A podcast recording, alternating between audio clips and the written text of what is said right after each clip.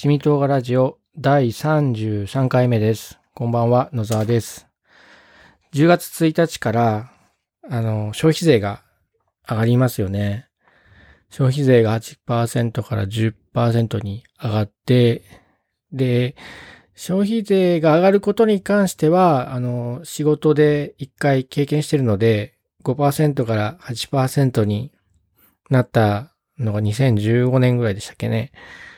えっ、と、あって、それで一回経験してるので、まあそれと同じような感じかなと。決して簡単ではないんですけど、まあ一回経験してるしなんとかなるかなって思ってたんですけども、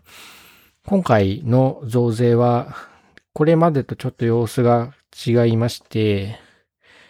えー、軽減税率というのがあるんですよね。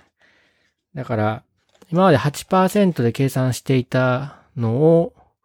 えっ、と、10%にただすればいいってわけじゃなくて、この品目は軽減税率だから8%。このほこ、この品目、この商品は普通の税率なんで10%みたいに分けないといけないわけなんですよね。で、まあ、軽減税率の対象になるのは、まあ、主に食べ物なので、まあ、ガス屋の私としてはですね、食べ物かと。じゃあ関係ないかなと当初は思ってたんですけども、えっ、と、待てよと。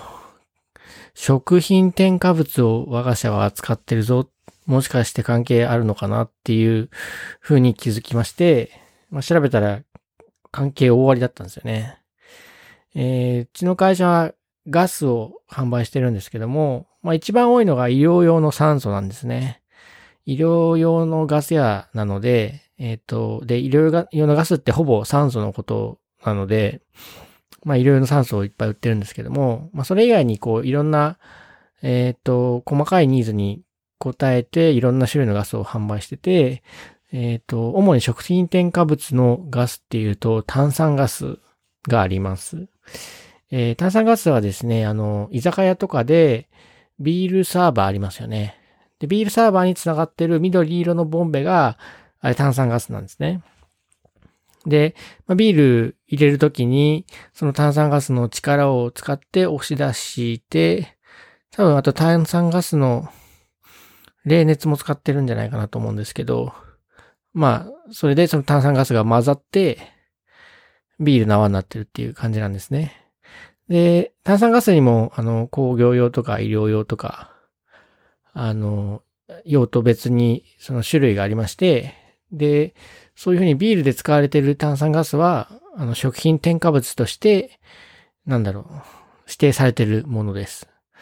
えー食品添加物とは、そもそも何やっていうと、食品安全衛生法っていう法律があって、まあ、ちょっと名前が 正確にそれかどうかわかんないんですけど、まあ、あって、で、国がもう、これ、食品添加物とは、これとこれとこれですよっていう指定をしてるんですね。えーっと、その中の一つに二酸化炭素、あるいは炭酸ガスが入ってるっていう感じで、添加物として指定されてます。で、食品を加工したり作ったりするときは、食品か食品添加物以外のものを使ってはいけないっていう風になってるので、えー、なってます。で、あと食品添加物簡単に作れるかっていうと、まあそんな難しくないんですけども、えー炭酸ガスの場合は、あの、きちんとこれこれ以上の純度のあるものを使って、で、食品添加物専用のラインで、えっ、と、衛生に気をつけて作りなさい、作りなさいみたいになってますので、まあ一応食品添加物グレードとして口に入っても安全。まあ炭酸ガスをダイレクトに口に入れることはまずないんですけど、えー、まあビールに溶けたものが口に入るっていう感じなので、ですね。あの、食品として口に入っても問題ないっていうものになってます。あと他にですね、最近になって需要が増えてきているのが食品添加物用の窒素ガスというもので、えーっと、まあ、もともとはですね、あの、MAP、Modified Atmosphere Package かな。あの、包装の中に入ってる窒素ガスで、えーっと、ポテトチップスなんかは袋がこう膨れてるんですけど、あの、あの中に入ってるのは窒素ガス。空気じゃなくて窒素ガスですね。酸素を追い出して、窒素ガスが入ってます。酸素の代わりに窒素が入ってるので、酸素の代わりにっていうか、空気の代わりに窒素ガスが入ってて、そのパッケージ内は酸素が追い出されててないので、えー、酸素による酸化が防げる。だから、えっ、ー、と、賞味期限も伸びるし、味も落ちづらいっていう風になってますね。その、 Modified Atmosphere Package、MAP って呼ばれるんですけども、えっ、ー、と、マップは他にもあの、食肉の保存とか、食材の加工にも使われていて、えっ、ー、と、まあ、窒素ガスが一番多いと思うんですけど、他にもなんかお肉を保存するときは炭酸ガスが20%ぐらい入ってたりした方がいいらしいんですよね。うん、確か。だからなんで、まあ、炭酸ガスと混合で使われてたりもします。あと窒素ガスは、えっと、ギネスビールも、にも使われてて、あの、ビールのギネスですね。黒いビール。えっ、と、ギネスビールの場合は単純に炭酸ガスをつなぐんじゃなくて、えっ、と、窒素と炭酸ガス混ぜた、ブレンドしたガスが使われている、います。はい。えっ、ー、と、ちょっと話がそれたんですけど、えっ、と、まだ炭酸ガスがあって、窒素ガスがあって、食品として使われてると。で、あ、そっか。で最近増えてきてるのが、その、ワインサーバーとか、ワインサーバーに、あの、窒素ガスを入れるっていうもので、そのワインって口を開けたら、基本的にはその日のうちに飲み切らないと味が変わってしまうものなんですけども、えっ、と、特殊な線をして、で、えっ、と、液体が出る分だけ窒素ガスを入れるみたいな仕組みのサーバーがあって、それを使うと、あの、ワイン自体を空気に触れさせることなく瓶から注ぐことができるんですね。で、まあ、すごく高いワインなんかだと、あの、瓶を開けちゃうと、ま、酸化が始まっちゃうので、その日のうちに飲み切らないといけないわけなんですけど、飲食店なんかだと、まあ、そのグラス売りする場合に、そのボトルのワインが、あの、売れるか売れないか、一本売れるか売れないかわからないわけなんですけど、その窒素を詰めながらワインを注ぐようにすることで、あの、賞味期限を変えられるじゃないかなと思うんですけど、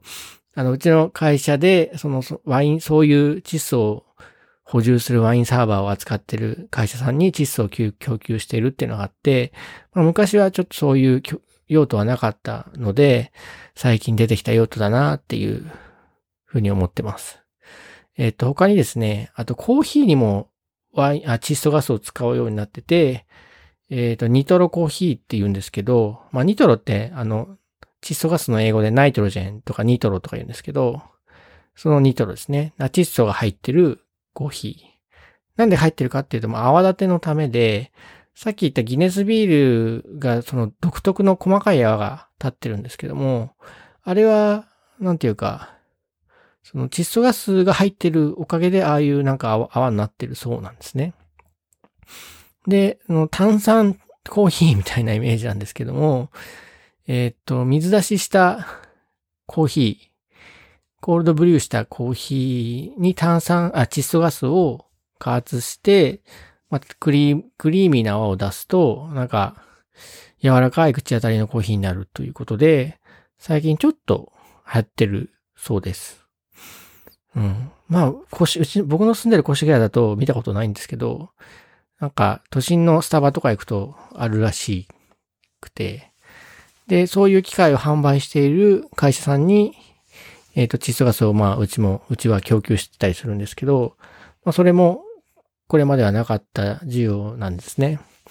というわけで、まあ、食品添加物としてのガスは、まず炭酸ガスと窒素ガスがあると、えー、いうことで、で、我が社も扱ってると。で、食品添加物は、食品と同じ扱いになるので、軽減税率なんですよね。というわけで、あの、10%だけでいいやと思いきや、そういう食店を扱ってるたので、8%も扱わないといけないっていう ことになったので、今慌てて、えー、いや、前から、前から分かってて何とかしなきゃなとは思ったんですけど、えっ、と、いよいよ近づいてきたので、こういろいろ請求書がちゃんと出るかとか、計算が合うかとか、まあ、確認しているところです。うん、で、まあ、軽減税率、結構いろんな報道で見ると、なんかこれは理不尽では、みたいなのがあるんですけど、例えばミネラルウォーターは軽減税率なんですけど、水道水、かっこ生活用水は、えー、軽減税率ではないと。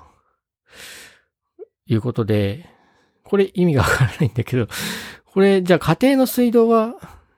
10%なのかな？かっこペットボトル飲料として販売するものは丸、軽減税率って書いてあるんだけど、どうなのかな。で、ウォーターサーバーはもちろん丸8%で、かき氷や氷入り飲料に使用される食用氷も8%みたいなことがちょっと今、消費税、えー、軽減税率に関するちょっと小冊子を税理士さんからもらったやつを今見てんですけど、えー、っと、他になんかあるかな。生きている牛、豚などは×。これもなんかツイッターでなんか見たな。まあ生きてる牛、豚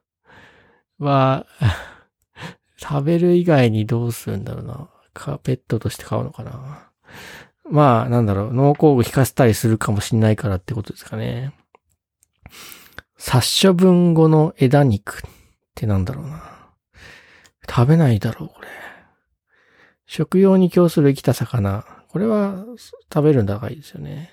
熱帯魚などの観賞用の生きた魚はダメ。標準税率。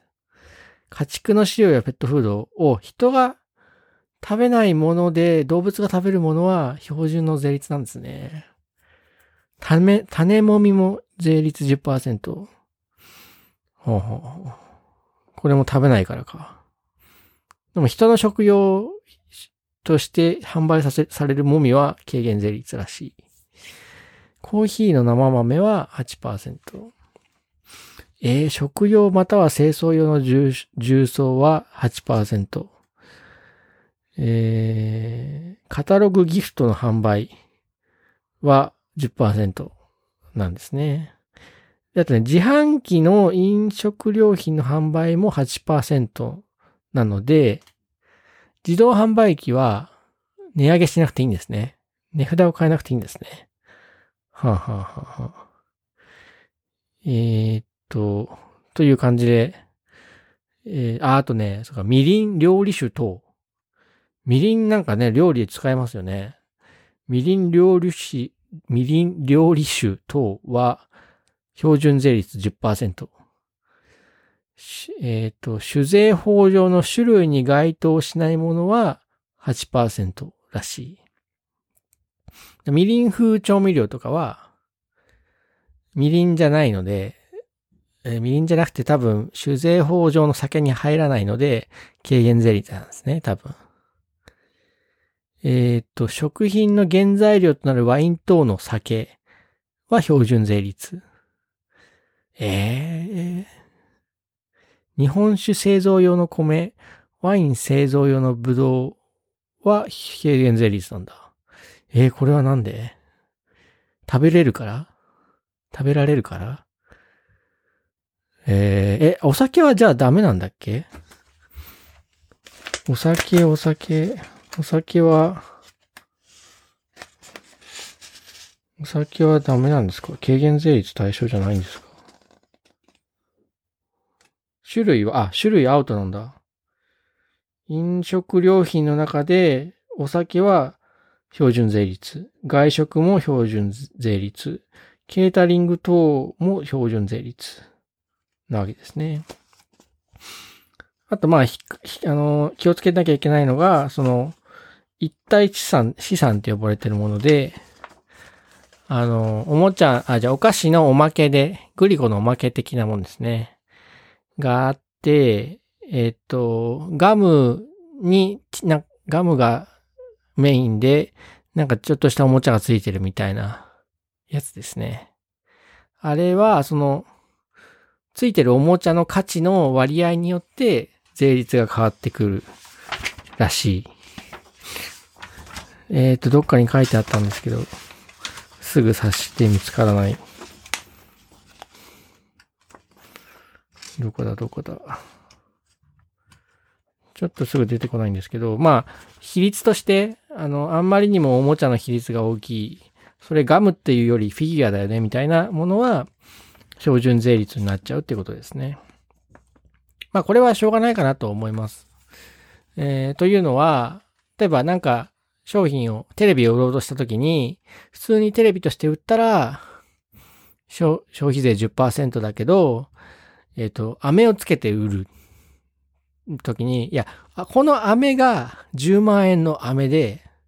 で、この飴を買ったおまけがテレビですよみたいなことを言い出す、言い出さないとも限らないというか言い出しそうなので、ね、いや、言い出しちゃいますよね、きっとね。いや、10万円の飴を売ってると。おまけとしてテレビをつけてるだけだから、この10万円に、メインは飴なんだから、あの、消費税は8%で売らせろっていう ケースは十分に考えられるので、まあそういうケースはダメなわけですよね。これね、思うのがね、マクドナルドのハッピーセットはどうなるのかっていうことで、マクドナルドのあのハッピーセットに対するおもちゃの割合は一体どれぐらいなのかっていうことなんですけど、どうなんですかね？長くなりそうなので、えっ、ー、と、一回ここで切ります。次回に続きます。